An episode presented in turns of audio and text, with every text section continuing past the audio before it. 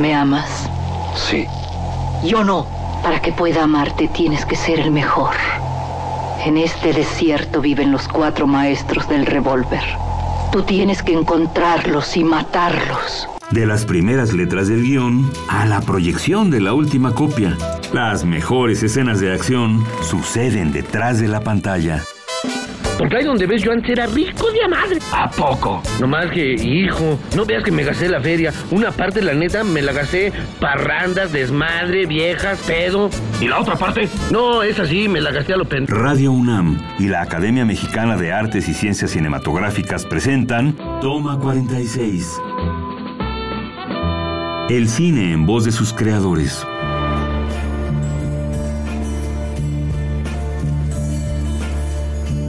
Hola, soy Adriana Castillo, secretaria técnica de la Academia Mexicana de Cine, y es un gusto tener hoy con nosotros a Felipe Casals, oficio director.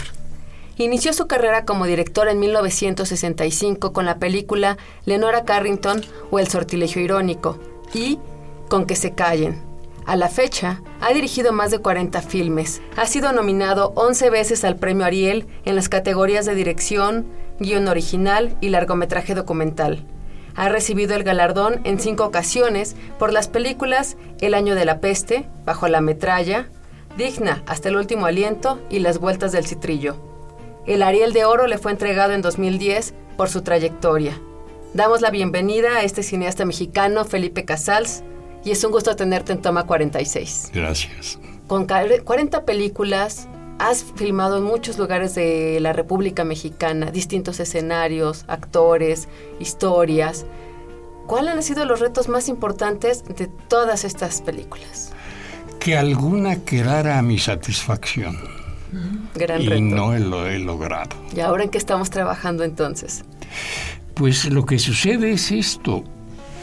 Es que hay una enorme diferencia, aún con la experiencia profesional, entre la ensonación, el sueño, que es cómo contar esta película en especial, y el resultado de ella cuando estoy sentado y veo la primera copia compuesta. Yo creo que parte de la desilusión consiste en que descubro errores de profesionales, errores de puesta en escena, errores de estructura narrativa, errores de todo tipo. Pero es inevitable y entonces finalmente me gana la parte que considero la más pesada, que es decir, no vuelvo a cometer este error en esta secuencia. No puedo seguir estructurando esta cosa de este modo. Aquí estoy repitiendo y entonces me enfrasco en todo esto y eso da una solución final muy grave. ¿Qué es cuál? Que he perdido mi capacidad de espectador. ¿De asombro? Porque me siento a ver todas las películas y vuelvo a sacar mi decálogo personal o el general y ya no estoy viendo la película. Estoy registrando la norma ideal no cumplida. Viéndole la costura. Exactamente, por decirlo. Y esto es un ejercicio que después de 40 películas y 50 años de profesión es muy, muy complicado.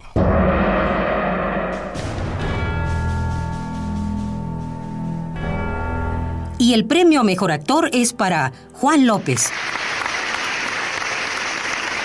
Este reconocimiento se lo quiero dedicar a todo el staff que hizo posible esta película.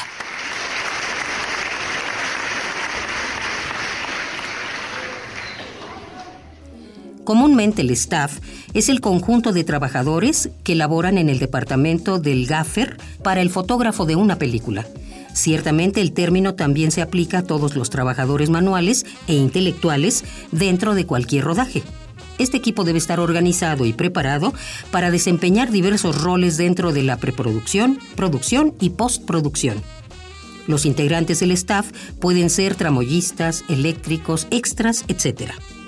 Es decir, staff es la palabra que se usa en términos cinematográficos para englobar a todo el equipo que hace posible un filme.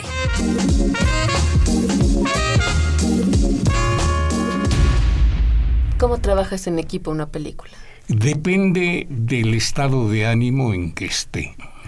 A mí me gana la biología. Por eso a veces no soy razonable. Eh, soy, eh, si en la vida normal eh, puedo comportarme sin ser intransigente, sin ser prejuicioso, tratando de ser lo más civilizado posible, en el set no lo puedo remediar.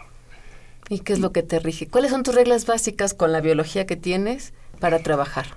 Que no puedo de ninguna manera filmar una escena de cama a las 7 de la mañana cuando los actores les apesta el hocico. Congruencia. Sí, se oye terrible, bueno, pero es así. Sí.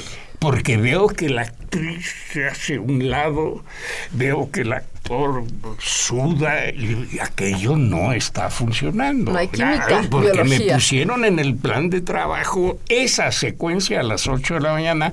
Cuando les dije esto, lo hacemos en final de tarde, eh, un viernes, después de una larga comida. Este no, nada, lunes en la mañana, 7.30, llegan erizos los dos intérpretes porque tienen que hacer algo.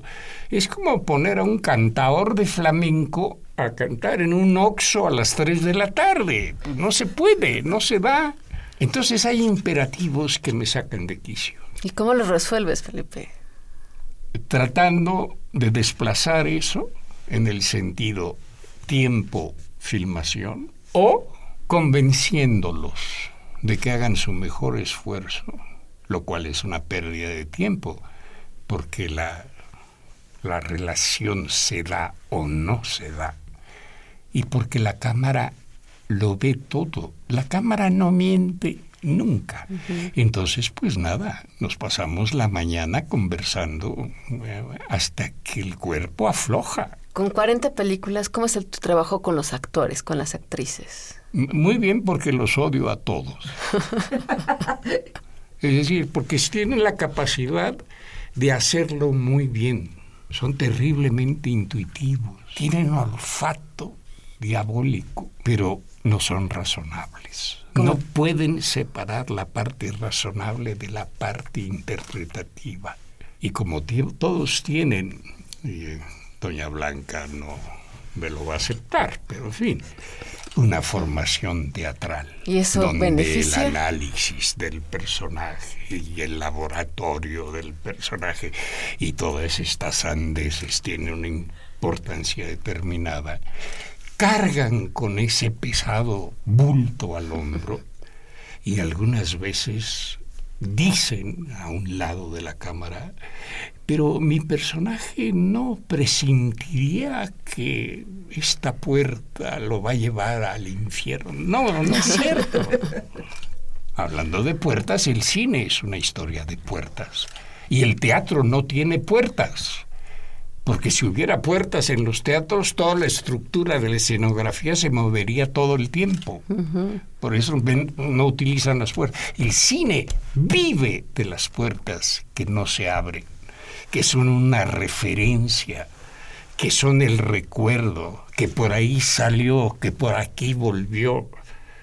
Me acuerdo del umbral de la puerta. eso es el cine, contrario al teatro para los actores es muy difícil entender. Entonces lo que hay que hacer es sugerirle en el campo de lo físico, de lo táctil, de lo emotivo, de lo inmediato. Porque filmada esa escena no se vuelve a repetir nunca. Todos, 60 gentes, están atrás de ese emplazamiento.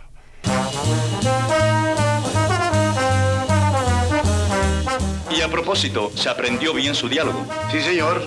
Por cierto que en una de las líneas hay unas faltas de ortografía. Escribe el melocotón con Q y huevo con G. Eso no importa, hombre, eso no importa. Sigue escuchando. Toma 46. Como lo va usted a decir y no lo van a leer, el público ni se da cuenta, ¿verdad? Claro, hombre, claro.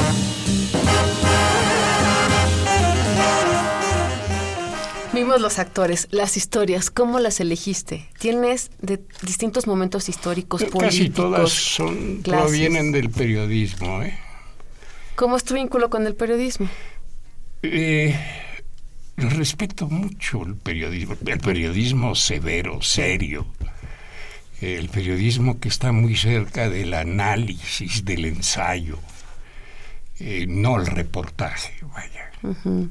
Eh, y muchas de las historias eh, las hemos trabajado en función de una nota periodística o de la interpretación de un hecho a través de la pluma de un periodista. ¿Las trabajas tú solo? ¿Escribes con alguien? Depende, he trabajado con todos, con muchos muy buenos, algunos no tan buenos otros, este, pero eh, el trabajo de escritorio es indispensable en el cine. Al set se llega a filmar, no a inventar.